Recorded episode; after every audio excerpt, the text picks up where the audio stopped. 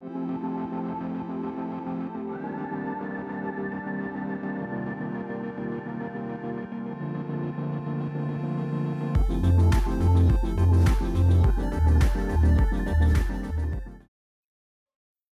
humanos. Aqui é o Bruno, seu host do CentiaCast, junto com o Vinícius Moraes. Fala, gente. E hoje a gente trouxe um convidado muito especial, e foi orientador do Vini. Uh, esse convidado Sim. é o Marco. Ele é mestre em Física Atômica e Nuclear e doutorando em Engenharia Física pela Universidade do Porto, em Portugal.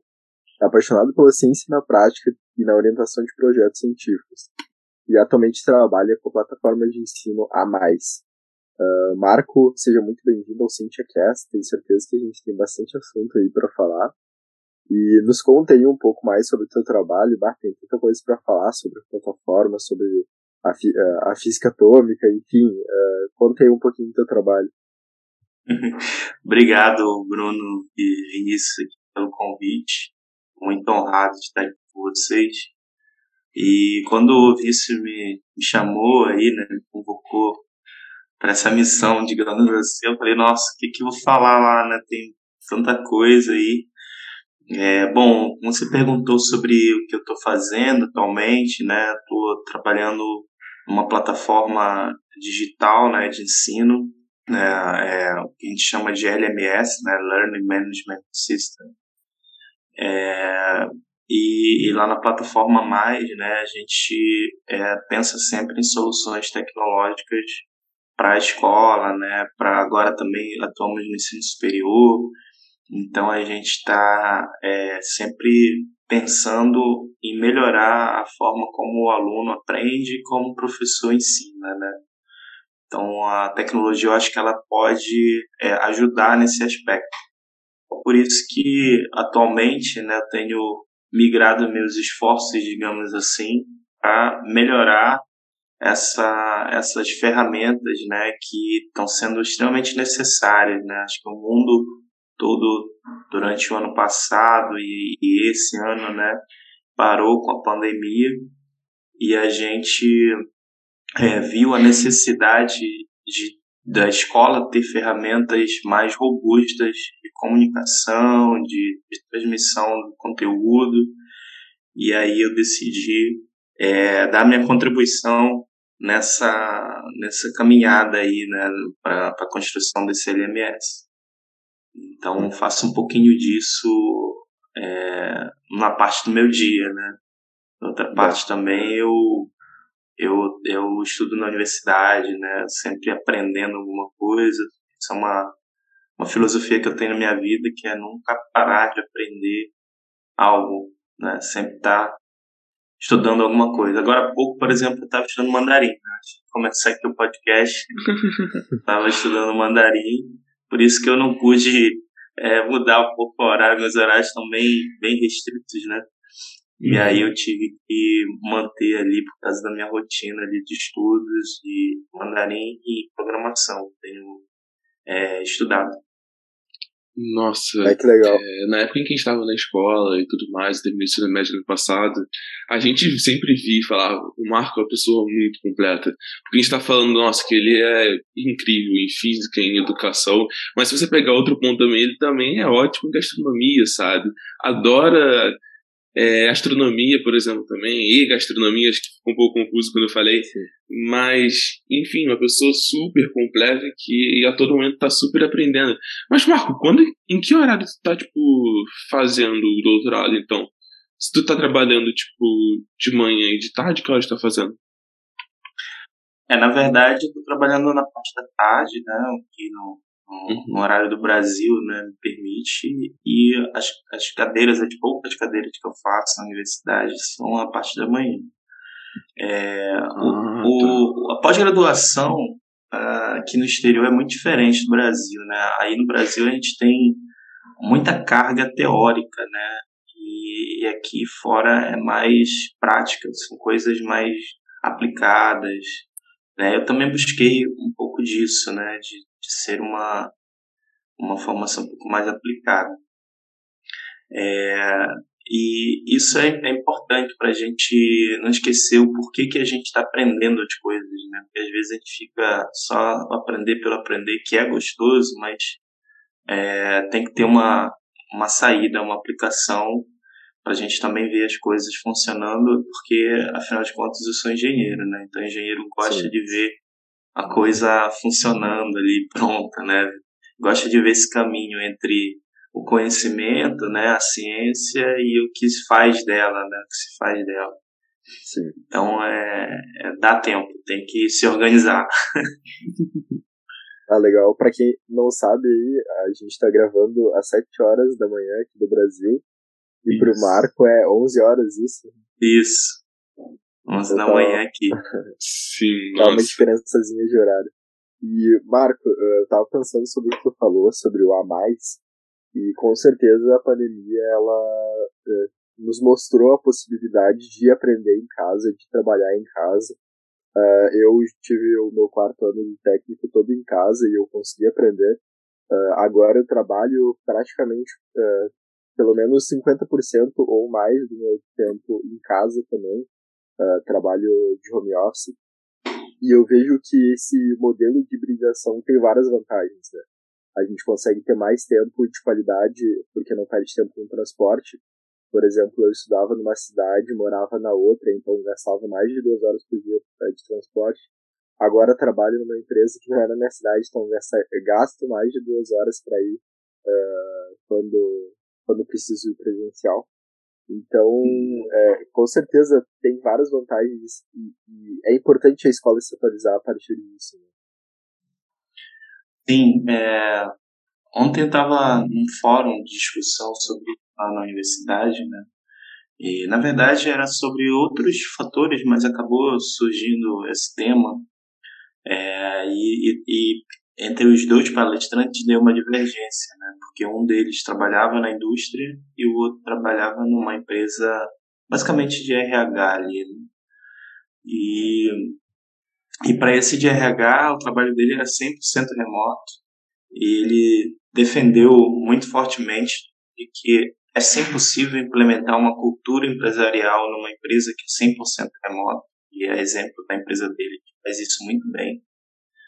É, e o outro da indústria falou, cara, não tem como, porque a indústria precisa das pessoas ali é, no chão da fábrica, né, trocando, trocando as plantas, interagindo e os dois, na verdade, estão corretos. Né? Eu acho que as duas, é, não, não existe uma solução única para todos. Mas a verdade é que o remoto mostrou para as pessoas exatamente isso que o Bruno falou, que é a qualidade de vida. Né, que é uma coisa que a gente não sabia o quanto nós estávamos perdendo até nós recuperarmos né, um pouquinho dessa qualidade de vida, de estar em casa, de não se deslocar, né, o, o, problema urbano do deslocamento, que acaba sendo uma coisa rotineira para a gente, a gente tende a amenizar, suavizar com o passar do tempo, né? Eu, por exemplo, quando dava aula para o início, me deslocava duas horas dentro da cidade do Rio de Janeiro. Duas para ir e duas para voltar. Né? Então, são quatro horas é, da minha vida que durante o meu, o meu mestrado, né, quando saí do mestrado e fui para o doutorado, eu, eu infelizmente tive que parar de dar aula lá, na, lá em Campo Grande, nessa região que eu dava aula lá para o Vinícius. É, é, mas antes de, de eu conhecer, né, eu tive que parar de dar aula lá porque eu pensava, pô, quatro horas são quatro horas que eu tenho de dedicação à minha tese, né, então eu não tenho como gastar esse tempo todo. E, e aí isso, essas coisas foram se somando, né? E aí quando surge a oportunidade de você construir alguma coisa que dê qualidade para o professor e para o aluno, né, com uma plataforma digital, né, é, eu não tive dúvida que eu deveria gastar um pouco do, meu esforço para fazer isso acontecer, para justamente muita gente ter benefício, né? Sim, e eu, eu vejo assim por meus pais, eu trabalho na indústria também, e cada uh, cargo, assim, cada profissão, cada uh, tipo de, de, trabalho exige um pouco mais do estado presencial ou não, né? Por exemplo, eu tô me especializando agora para a parte do esporte técnico. Então faz muito sentido eu estar pelo menos três vezes presencial ali para sentir como é que está tá sendo produzidos os produtos, estar uh, tá ali uh, junto com o pessoal da equipe de desenvolvimento para poder ajudar melhor os clientes, enfim. Mas eu sei de muita gente que é só o programador back-end, por exemplo, uhum. é, que ele não precisa estar necessariamente ali no dia a dia da empresa. Então tem várias pessoas que estão morando, uh, se mudaram para o meio do mato e estão trabalhando Sim. de lá com horários super flexíveis, uh, sem, sem necessidade de fazer aqueles as 8 horas das uh, 9 às, às 6 horas da tarde, com, tendo, tendo uhum. qualidade de vida mesmo, né? fazendo o seu horário, tendo liberdade e, consequentemente, até trabalhando melhor, né? ou, ou estudando melhor, no caso dos estudantes. Sim, é, é, isso, isso é muito importante assim, na minha equipe, né? Por exemplo, eu tenho um, que está em Natal, o outro está em Araruama, o outro está em São Paulo e Blumenau, tem no Rio, tem eu aqui em Portugal. Então, espalhamos, né? É, isso é bom o Brasil, principalmente, né? Porque a gente começa a oferecer vagas de empregos que antes eram restritas ao sul, sudeste, por conta de ter que morar no Rio de Janeiro ou morar em São Paulo, né, para poder trabalhar na empresa. Agora você consegue ir buscar profissionais em outras regiões e e não que a gente não mais não soubesse disso, né? A gente já trabalhava com muitas em muitas regiões do país eu acho que algumas empresas aprenderam que existe também bons profissionais espalhados pelo resto do país, né? Isso foi bom. É, e aí a pandemia trouxe essas oportunidades para pessoas que estão em lugares distantes. Total, e você tem um campo muito maior para poder encontrar as pessoas e selecionar uma equipe, não vou dizer mais competente, mas com uhum. mais habilidades. E aí você acaba tendo toda essa amplitude e é um ponto muito bom também. Às vezes eu falo um pouco do que o home office eu não gosto muito, porque tipo, eu sou uma pessoa que pensa muito. E quando eu tô no dia a dia, eu não dou muito tempo pra minha, pra minha cabeça pensar. Só que em contrapartida, eu tenho trabalhado na ONG e trabalhado aqui no Cientiacast. Então, tipo, eu ter essa flexibilidade de horário, poder ir pro laboratório na hora que, tipo, eu precisar também, tá sendo fundamental, sabe? Fundamental. Então, sem é, dúvidas. É, o nosso trabalho, se tu vê a nossa equipe, uh, é a Gabi, nossa editora, é do, de Pernambuco, o Vinha do Rio, a Júlia agora, a editora de imagem é de São Paulo. Então, a gente tem uma equipe completamente diversa, com horários bem diferentes. O Vinha é o, o madrugador master aí. Uh, eu tenho um horário meio que nem o Margo, assim, meio Caxias. Um horário bem regradinho. Então, acaba que as pessoas, contanto que a gente consiga se organizar para em algum momento convergir, a algum momento ter uma reunião, é, uhum. fazer o negócio funcionar, com certeza dá para tocar o projeto inteiro e cada um fazendo as coisas no seu tempo, no seu horário. Sim, é, a gente descobriu o trabalho é, assíncrono, né? Não precisa ser necessariamente síncrono, todo mundo ali fazendo e vendo ao mesmo tempo, né? Eu acho que isso é muito importante, é respeitar a individualidade. Né? Então, como você falou, eu vinha o cara da noite, trabalha mais à noite, e lá no, lá no IME, né, onde eu me formei, eu via muito isso. Tinha gente que passava o dia todo dormindo, véspera da prova. Acordava assim umas seis da tarde e ia direto até quatro, cinco da manhã estudando e tava tranquilão, assim, ia pra prova tranquilo depois. Tinha gente que gostava de usar o dia, né? Acordava cedo, sete da manhã, estudava o dia todo e depois ia dormir tranquilo para descansar bem para a prova. Então cada um tem um jeito de, de estudar, de, de trabalhar, de fazer. E eu acho que respeitar isso é a melhor coisa que a gente pode fazer. Isso é minha cara fazer isso. Real. Essa. Cara. Eu me é, lembro da, da, prova, da última prova de biologia que eu fiz no ensino médio, sabe? Tava cheio de coisas pra fazer e acabou que não deu tempo. E aí eu peguei essa madrugada, sabe? E foi bem assim. Então. Ai. Pior que pra, eh, a primeira coisa que eu aprendi no, no Liderato, eles tipo, deram uma palestra assim, de como aprender, e daí eles reforçaram o quanto que era importante é, dormir antes é, para fixar o aprendizado, sabe? Então, é, eles explicavam que vale muito mais a pena. Se tu tem, digamos, um dia para estudar para uma prova, tu estuda durante a tarde e usa a noite para tu descansar e fixar aquele conteúdo na tua mente, do que, por mais que aparentemente esteja mais fresco, o conteúdo tu não vai ter fixado ele direito. Então, não vai conseguir usar bem na prova. É, isso, isso na verdade, Bruno, é uma grande discussão, né? Porque as pesquisas que mostram isso, elas são médias. Quando você pega alunos que são muito diferenciados, isso cai por terra. você não, não consegue ter um, ter um padrão, né? Você vê assim, pô, como é que esse cara consegue? Ele acabou de virar noite, foi lá e tirou 10 e tudo, é o 01 sempre. Então, às vezes, não, não tem muito esse padrão. A biologia é uma coisa muito é, particular, né, de cada um ali. Tem muito a ver com como o cara treinou, como ele foi, foi é, é aprendeu durante a vida dele, né. É, e, e às vezes pedir para esse cara trocar, né, para ah não, agora você não deve mais estudar à noite, você estudar de manhã e descansar à noite, vai cair o rendimento dele, entendeu? Provavelmente vai cair o rendimento dele. É, e, e, o teste de uma prova específica é uma coisa muito particular, né? Porque tem, tem, muitos outros fatores que envolvem. Uh, por exemplo, eu acho que um grande fator que faz tu ir bem ou não na prova é a confiança. Por mais isso. que pareça contraditório. Uh, é eu isso. tenho um colega uh, que ele ia, a gente tem uma matéria técnica que é média tensão, e é uma matéria muito difícil, assim, que todo mundo fica muito tempo estudando. E esse meu colega, ele era com certeza a pessoa mais dedicada de todas.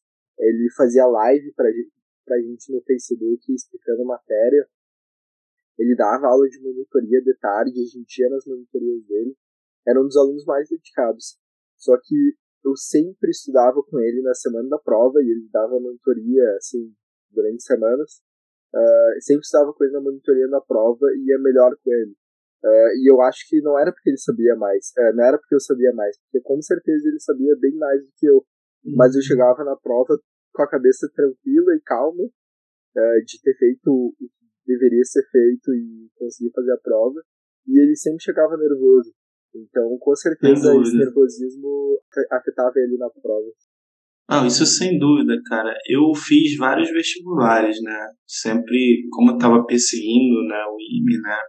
então a carreira militar, é, é, escola né, militar, na verdade. Então eu, eu fiz todas as, as provas das escolas militares que eu podia fazer. E, e como não era a escola que eu queria, eu ia super tranquilão pra prova, assim, fazia tudo tranquilo. Fui 01 de uma escola aí que, da prova que eu fiz, e tipo, quando chegou na minha prova mesmo, né, do NIME, do ITA, nossa, ficou nervosão, fiquei, bateu toda a ansiedade, bateu medo, tudo junto, né, é, porque é isso, se você vai confiante, né, e, e mais relaxado, mais tranquilo, você tende a, a ir bem. E com o passar do tempo eu comecei a, a, a me policiar para não ficar tão nervoso, pensando que aquela prova ainda não era a prova da minha vida, né? Então, quando eu fiz a prova do IME, né, a segunda vez, né, porque a primeira estava no segundo ano, é, e aí eu não, obviamente não ia poder entrar no IME, mas eu fiz como teste. Eu fiz a segunda vez, eu pensei, pô, não, não é essa prova, a prova que que eu quero vai estar tá lá na frente ainda, a prova para, sei lá, entrar na NASA, né? Então tentava colocar na minha cabeça que aquela era só mais uma prova até eu chegar na prova que, que realmente eu, eu queria. E aí isso me, me ajudava a tranquilizar um pouquinho, dizendo, pô, não, isso aqui é só mais um teste, vamos nessa. Eu Sim, acho que no vai. final das contas não vai nunca terminar. Eu acho que essa é uma metodologia muito, muito boa, porque você vai chegar no teu objetivo, no teu sonho máximo, você vai falar, não, eu vou ser mais longe. Exato, é o tal do desejo do infinito. E eu acho isso muito, muito bonito, sabe? Então, pode complementar, Bruninho. É, não, eu ia falar que isso acontece bastante até com o atleta também. Uh, eu faço boxe, daí o pessoal diz assim que tem gente que na academia é um leão. Uh, na academia bate em todo mundo e é, pode dizer, mas o cara é muito bom assim na academia e daí chega em competição e ele não consegue se soltar, sabe? Isso. Não consegue ficar relaxado na luta e uh, tem performances ruins. Não porque ele não é bom, porque todo mundo sabe, todo mundo que já treinou com ele sabe que ele é muito bom. Mas uhum. porque ele não consegue ter o mental de ficar relaxado, sabe? E a gente fez isso até com atletas profissionais ali. Eu tava vendo o caso de um lutador de MMA, o Borrachinha, que ele falou que foi muito nervoso pra luta e tu via que o cara tava irreconhecível naquela luta, que era a luta pelo título mundial, sabe? E ele falou que foi por várias coisas e principalmente pelo psicológico dele. Então é louco pensar que até em atletas de alta performance isso também Sim. acontece. É, o, o, o, o jeito, as emoções, elas são muito muito parecidas, né? Assim, é sempre um é o novo que te assusta, né? E a insegurança, né? Então essa essa combinação ela é, é comum em qualquer é, desafio, né? Qualquer coisa nova. Então os processos, os mecanismos biológicos são muito similares, né? Em vários aspectos. Sim. E como é que eu queria entender um pouco também como é que é a metodologia do A assim. Uh, você uh, tem uma metodologia de ensino ou vocês dão ferramentas para as escolas uh, tornarem mais tecnológicas? É, o, o, o A ele nasceu da Inspira, que é a segunda maior rede de ensino já. Né? Quando eu entrei, ela era a quinta, em 2020, em junho de 2020, que eu entrei na Inspira. E no final de 2020, a gente criou essa empresa a mais, né? É um tipo um spin-off, né? Digamos assim, da Inspira. E, e de lá para cá a gente já cresceu quase que 10 vezes, porque o, a gente atendia as escolas da Inspira, que eram cerca de 30 mil alunos, e recentemente nós adquirimos uma grande empresa de RP, que é a Unimestre, que atende de 310 mil alunos. Então nós saímos de 30 mil para 310 mil assim em um mês, né? Então foi está sendo uma loucura, né? Fazer essa gestão, essa essa transformação na empresa, mas ao mesmo tempo está sendo muito bom porque a gente está mais sólido, mais robusto, né? E, e, sendo vindo da Inspira, muito do nosso DNA também veio de lá, né? Então a Inspira ela tem uma coisa muito legal que é a independência, a liberdade pedagógica. Como é que é isso? Se você olhar para os outros é, players do mercado, né? Eleva, SEB, eles têm, eles são sistemas de ensino. Né? Então o que, que significa isso? O negócio, o core deles, né, é um sistema de ensino, é material didático, um sistema de ensino. Agora, isso conflita, sempre foi conflitante, porque, porque se você quer adquirir escolas, né, comprar escolas pelo Brasil e, e impor o seu material, você acaba é, criando um dilema, porque imagina que você compra a melhor escola do Brasil. Por que, que essa melhor escola do Brasil é a melhor escola do Brasil? ela não usa o teu material, ela usa outros materiais, ela usa outro sistema, ela usa tudo diferente. E aí você compra essa escola e impõe a essa escola usar o seu material, usar o seu sistema, usar as suas coisas. Inevitavelmente você vai transformar ela numa outra coisa que não é a melhor escola do Brasil. Né? Então, a gente é, não quer fazer isso. Então, a Inspira ela não tem um sistema de ensino, ela é uma rede de educadores. Então, por isso, se você procurar lá, você vai ver Inspira Rede de Educadores, não Inspira Sistema de Ensino, ou Sistema de Ensino Inspira, né?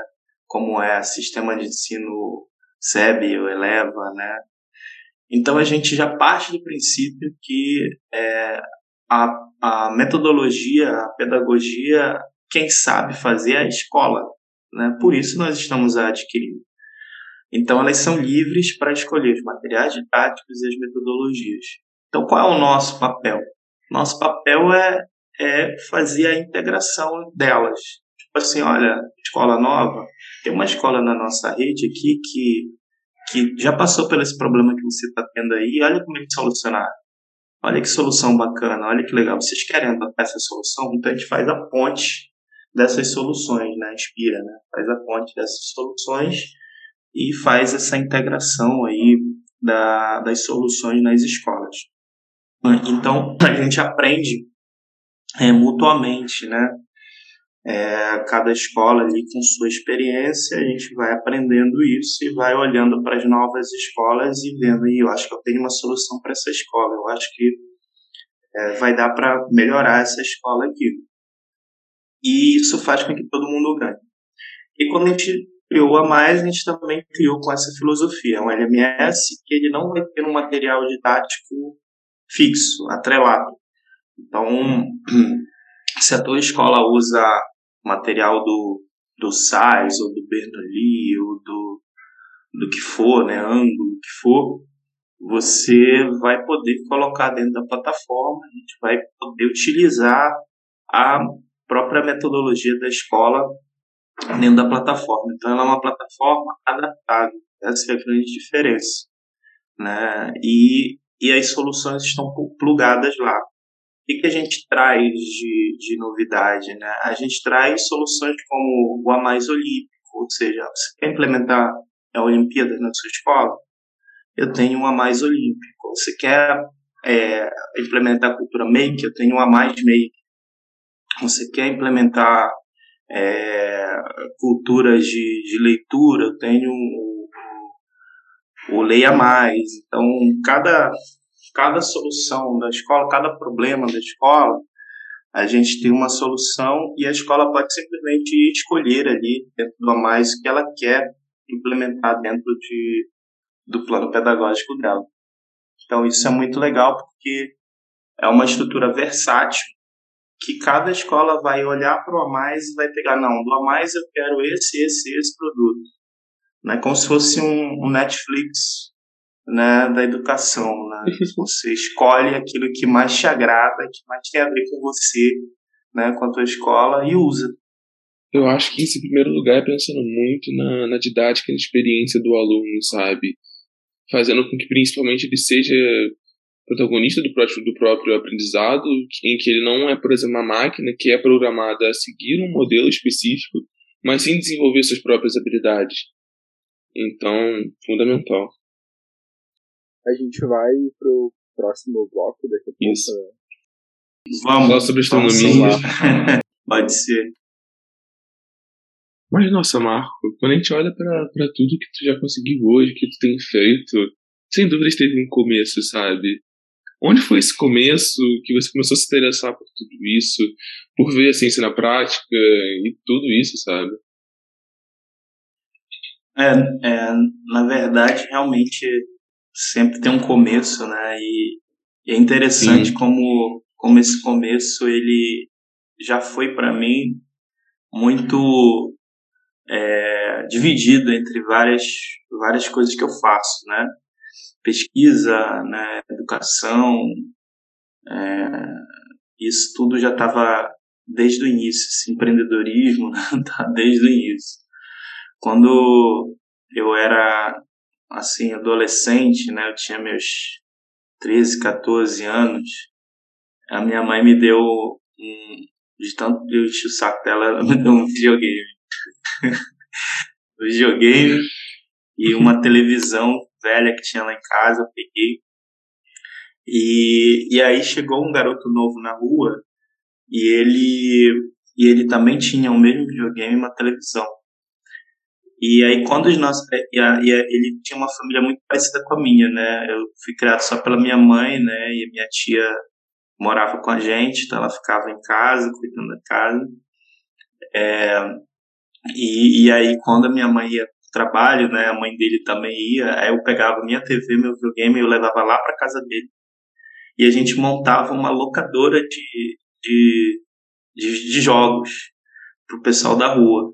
Então a gente ganhava dinheiro assim, cobrava, cobrava uma hora lá, que era muito, era uma coisa que era, existia muito, né, na a geração de vocês não conhece, mas naquela época era muito comum, existiam as locadoras de videogame, que hoje que evoluíram para as lan houses, né? Mas Sim. naquela época eram, eram mesas com videogames e televisões várias, assim, aí você chegava lá, pagava para jogar uma hora de um determinado, um determinado jogo lá, você escolhia os jogos. Então a gente alugava os jogos dessas locadoras para usar na nossa locadora. Meu Deus, eu peguei no máximo a época em que é. a gente alugava filme, sabe? No máximo. Isso, era, era, era, parecido com isso, Vini. Mas onde alugava filme, alugava jogos também. Uhum. Geralmente. É, então, então, na minha época era assim também. Né? Eu ia nas locadoras de filme e tinha jogo. Mas eu não gostava de pegar porque só terminava de virar e não podia mais jogar, né? Isso. Isso que era ruim, é. Era, Era só ruim. pegar por uma noite, jogava, virava e depois devolvia. Isso. Aí, então, essa, essa foi uma, uma das primeiras coisas, assim, de veia empreendedora, né, que eu tive. É, e aí, logo em seguida, eu comecei a estudar é, astronomia, que era uma coisa que eu gostava. Minha mãe me deu uma luneta é, de presente quando eu tinha 13 anos. Ela me deu uma lunetinha e eu não sabia nem mexer naquilo, né? Eu, eu olhava é, as estrelas, né? E tudo desfocado, achava lindo, o negócio tudo desfocado, né? Achava que era assim, que era que era para ver assim mesmo, tal. não entendia nada. E acabei descobrindo um método de de alinhamento, né? De, de posicionamento da estrela, a ponta do telescópio, do, do da luneta, sei se vocês já perceberam, mas tem sempre um negócio preto em volta. É, se você ficar com, com os olhos alinhados ali, é, rente ao corpo do telescópio, você vai utilizar aquela parte preta como um espelho que refletiria o céu. Então, quando você vir o objeto naquela borda, significa que você está quase paralelo a ele. E aí você pode olhar pela ocular e aí você vai conseguir enxergar o objeto. Então aquilo ali tem uma função que eu não sabia. E eu achava que tinha descoberto aquilo, né? E fazia sempre daquele mesmo jeito. E anos depois eu descobri que realmente era para aquilo que eu, que eu fazia. É...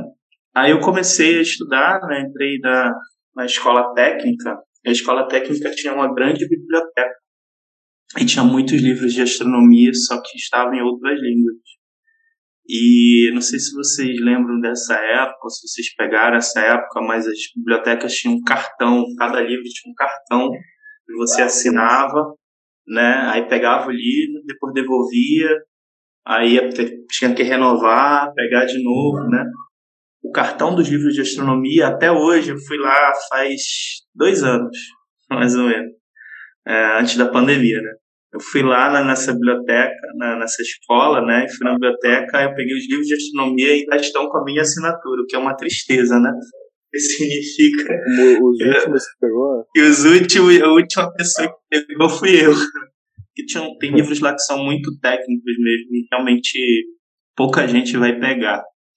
É, mas eu ficava lá e, e fiz amizade com a bibliotecária e ela deixava entrar no acervo, ficava dentro do acervo, porque do lado de fora, nas mesas onde as pessoas estavam, a galera gritava muito, né? Ninguém respeitava muito o ambiente de, de biblioteca. Então eu estudava lá dentro dos corredores da no acervo mesmo. E foi ali que eu comecei a estudar astronomia. Né? Eu, é, eu achava legal assim, você estar tá num lugar onde tem um monte de livro em volta de astronomia. Então eu ficava estudando quando eu tinha uma dúvida, eu pegava outro livro e assim ia e aprendi muito astronomia e também um pouco de, de francês e inglês, porque os livros estavam nessas línguas, né? Tinha poucos livros em português. E, e isso também me, me despertou muito a paixão por línguas nessa época também. É, aí veio, para minha sorte, né, veio um curso novo no, na cidade, né, isso eu estou falando da cidade de Belém, né, é onde eu nasci e cresci. É, e aí, esse curso trouxe a primeira Olimpíada Brasileira de Astronomia, é, conseguiu realizar, né, o, o, diretor desse curso conseguiu realizar a primeira Olimpíada Brasileira de Astronomia, organizou, porque ele também era uma pessoa que gostava muito de astronomia.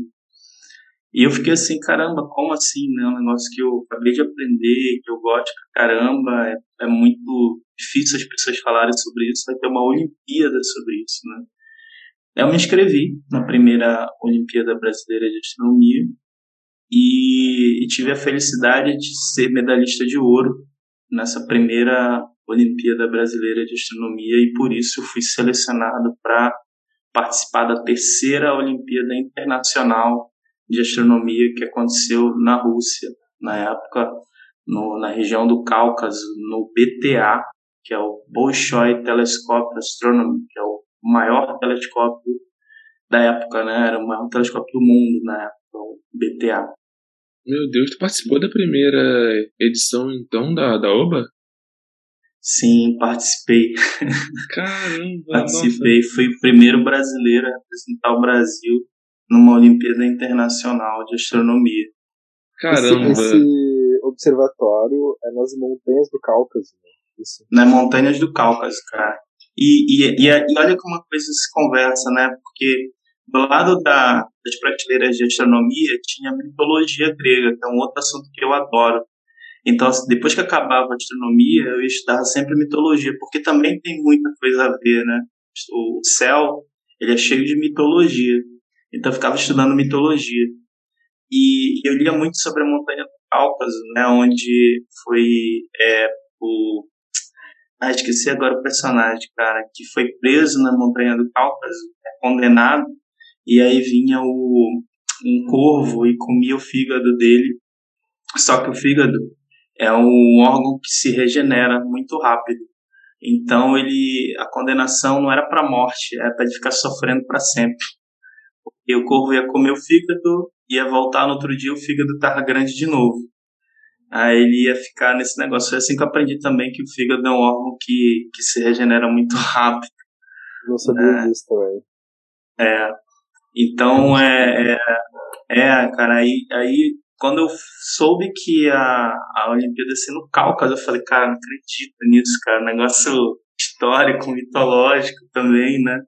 E existe um observatório lá, então foi muito incrível, né, essa participação e deu certo também, a gente conseguiu ir, conseguiu financiamento, a escola bancou, é, deu super certo lá na, na, Internacional e eu consegui uma menção honrosa na Internacional e, e uma prata por equipe, né, então foi, foi muito bacana a nossa primeira participação.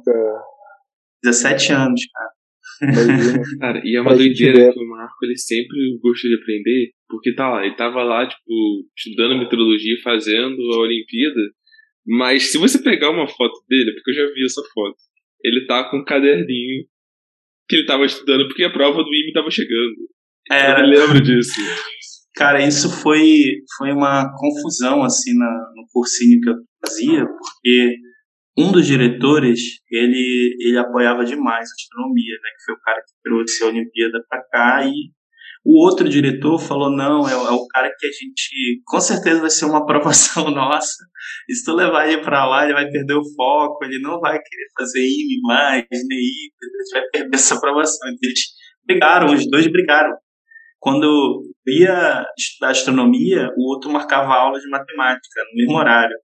Aí eu ficava sempre em dúvida do que fazer. Eu acabava indo para aula, né, estudando durante a aula, né. Mas ele nunca soube disso. Acho que agora no podcast ele vai saber. e uma coisa que para o pessoal ver, o nosso público, uh, a gente sempre comenta aqui, é um público 50% bem jovem, assim entre os 17 e os 25 anos. Ah, legal. E sempre nos pergunta assim, e a gente sempre fala sobre as oportunidades que uh, a ciência consegue nos trazer, sabe? Uh, Então, por exemplo, eu tô com 17 anos, consegui ir numa feira, uh, uma feira numa Olimpíada na Rússia, por por estar tá se envolvendo ali com a Olimpíada de Astronomia, né? A gente aí está participando ano que vem de feira na Sérvia, de feira no, em Dubai também por causa da, da ciência. Então, são oportunidades que a gente com certeza Sim. não teria ou uh, de patrocinado ou por valores acessíveis uh, se não fosse por, uh, por estar envolvido no meio da ciência. Ah, isso com certeza, né, cara? É, e tem outras coisas, né, que te trazem, né? Quando eu voltei da Olimpíada, é, é óbvio, né? Com esse resultado, a cidade fez um estardalhaço, né? Foi é, matéria de jornal, né?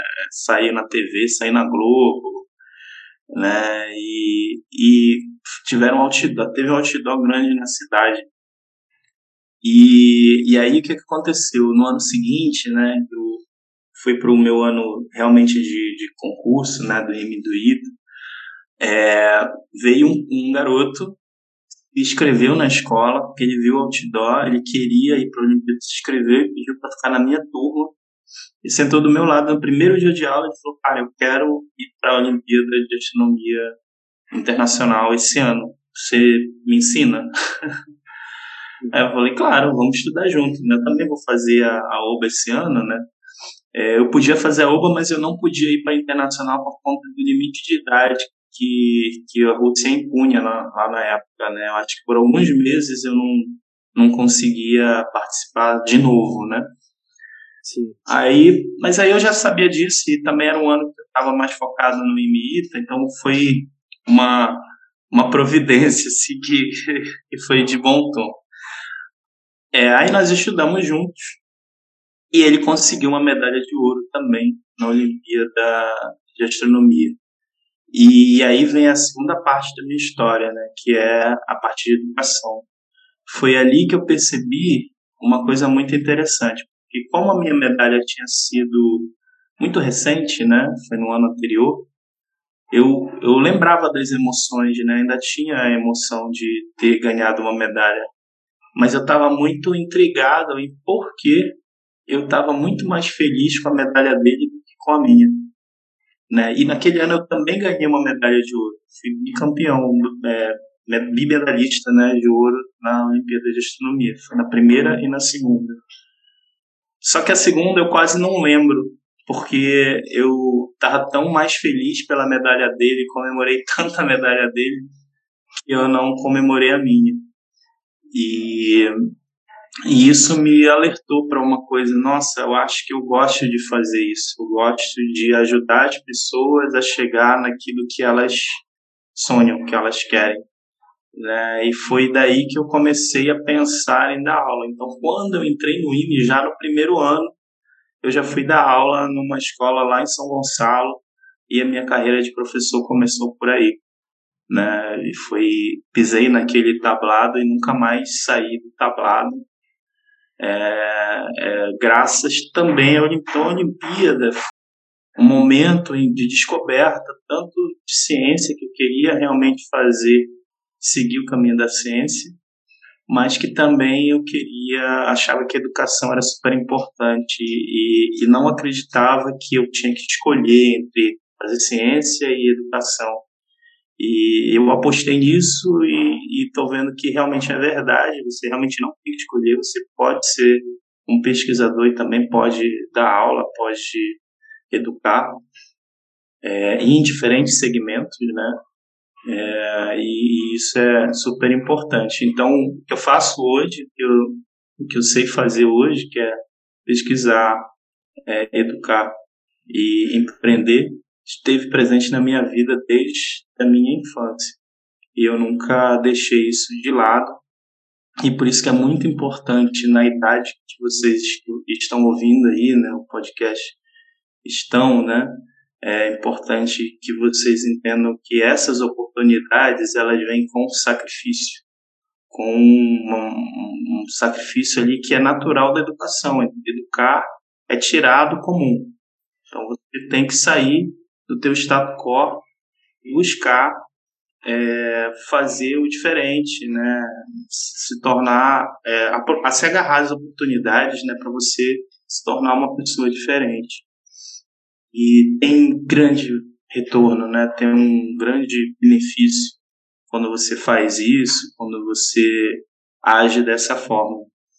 Porque tudo que, que eu conquistei, né, tudo que, que veio dessa Olimpíada foi só coisas boas, só coisas positivas. Não teve nada negativo, assim, que eu me arrependo de ter participado. Então, não tem como dizer que não valeu a pena. Eu acho que teve muito sentimento de que, poxa, você conseguiu a sua medalha, mas, sobretudo, você ainda teve o sentimento compartilhado da vitória dele, sabe? Então foram duas vitórias juntas, sabe? E ah, isso é muito, muito, muito bonito. É. E também o primeiro livro de astronomia que eu ganhei foi o Marco que me deu. Tá ali na estante. Tá, ah, é verdade. Ou. Ah, tá ali, tá ali, tá ali. É, tá ali. verdade. Mas, ai, gente, incrível. Enfim, eu queria trazer o Marco há muito tempo aqui, muito tempo. Acho que a gente vai ter que fazer uma parte 2 pra gente, de repente, aprofundar mais em astronomia, falar muito mais. Digamos, ele, ele sabe muito de gastronomia também, sabe? Enfim, Marco, foi um prazer te ter aqui. Se você quiser dar uma palavra final, eu acho que você complementou muito no final. Deixar pra galera. É, deixar tua você pensa. Também. Exato. É, não, é, eu acho que, pô, primeiro agradecer também pelo convite. Com certeza toca uma parte 2 aí. Parte 2, 3, o que vocês quiserem convidarem, eu estou aqui presente.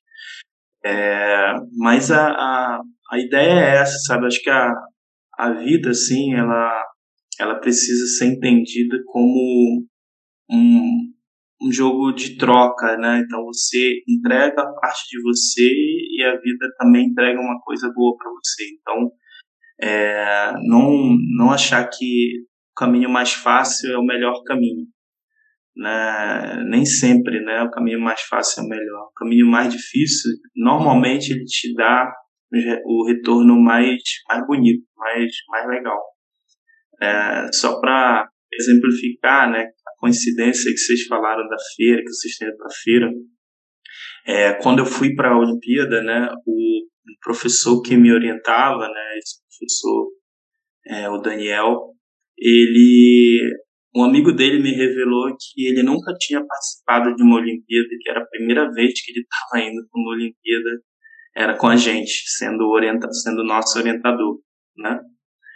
E isso aconteceu comigo com feira de ciência. Eu nunca participei de feira de ciência quando eu estava no colégio, assim, tipo, claro, as feiras da escola sim, mas não é, feira de competição, né? Não sabia que existia Febras, Montiratec, essas coisas. E, e ou outras, né, que existiam na época. E, e a primeira vez que eu fui para uma feira de ciência também foi com, com dois alunos meus. Então, é, a vida ela volta, né? É um ciclo. aconteceu com ele, aconteceu comigo e, e com muitos outros também vão vai acontecer isso. Eu acho que a, a profissão de professor, né? E, e, a nossa posição de aluno aí, ela ela é, é uma duas faces da mesma moeda, né? Você uma hora está como professor, outra hora está como aluno, né? Quem nunca ensinou para algum colega alguma coisa, né? Então eu acho que que é, é esse espírito que é importante manter. Troca, né? Você sempre está trocando com as pessoas, né? Sempre está buscando aprender e sentir, saber que é difícil, vai ser muito difícil, né? O caminho do no, do aprendizado tem muitas dificuldades, mas que também tem muitos benefícios lá na frente. É, eu acho que é isso, não desistir, insistir e continuar sempre. Palavras tá, bonitas. Legal, viu, Marco, quer deixar tuas ah. redes aí? Instagram, LinkedIn, Facebook. É, o meu, meu Instagram é prof.marcovieira. Né? O Facebook é, acho que também é a mesma coisa, próprio Marco Vieira. É Marco Vieira. É, são as duas redes. Na verdade, eu uso mais o Instagram, né? o Facebook é só mais uma replicação do que eu faço no Instagram, eu jogo para lá. Mas a rede que eu uso mais é o Instagram. Perfeito. Uh, também nos siga arroba CientiaCast, igual que está escrito aí no Spotify. Uh, me siga no Instagram, arroba Bruno Kaiser, e o do Vinícius é Vinícius MRS, underline, underline. Acertou dessa vez. Acertou, acertou. O, o Vini tem o arroba mais complicado aqui de nós. Muito Eu tenho que melhorar o meu arroba. Esses nossos ouvintes férias aí, sempre aquece. Muito obrigado, Marco. Obrigado, Esperando pessoal. a parte 2. Vamos nessa.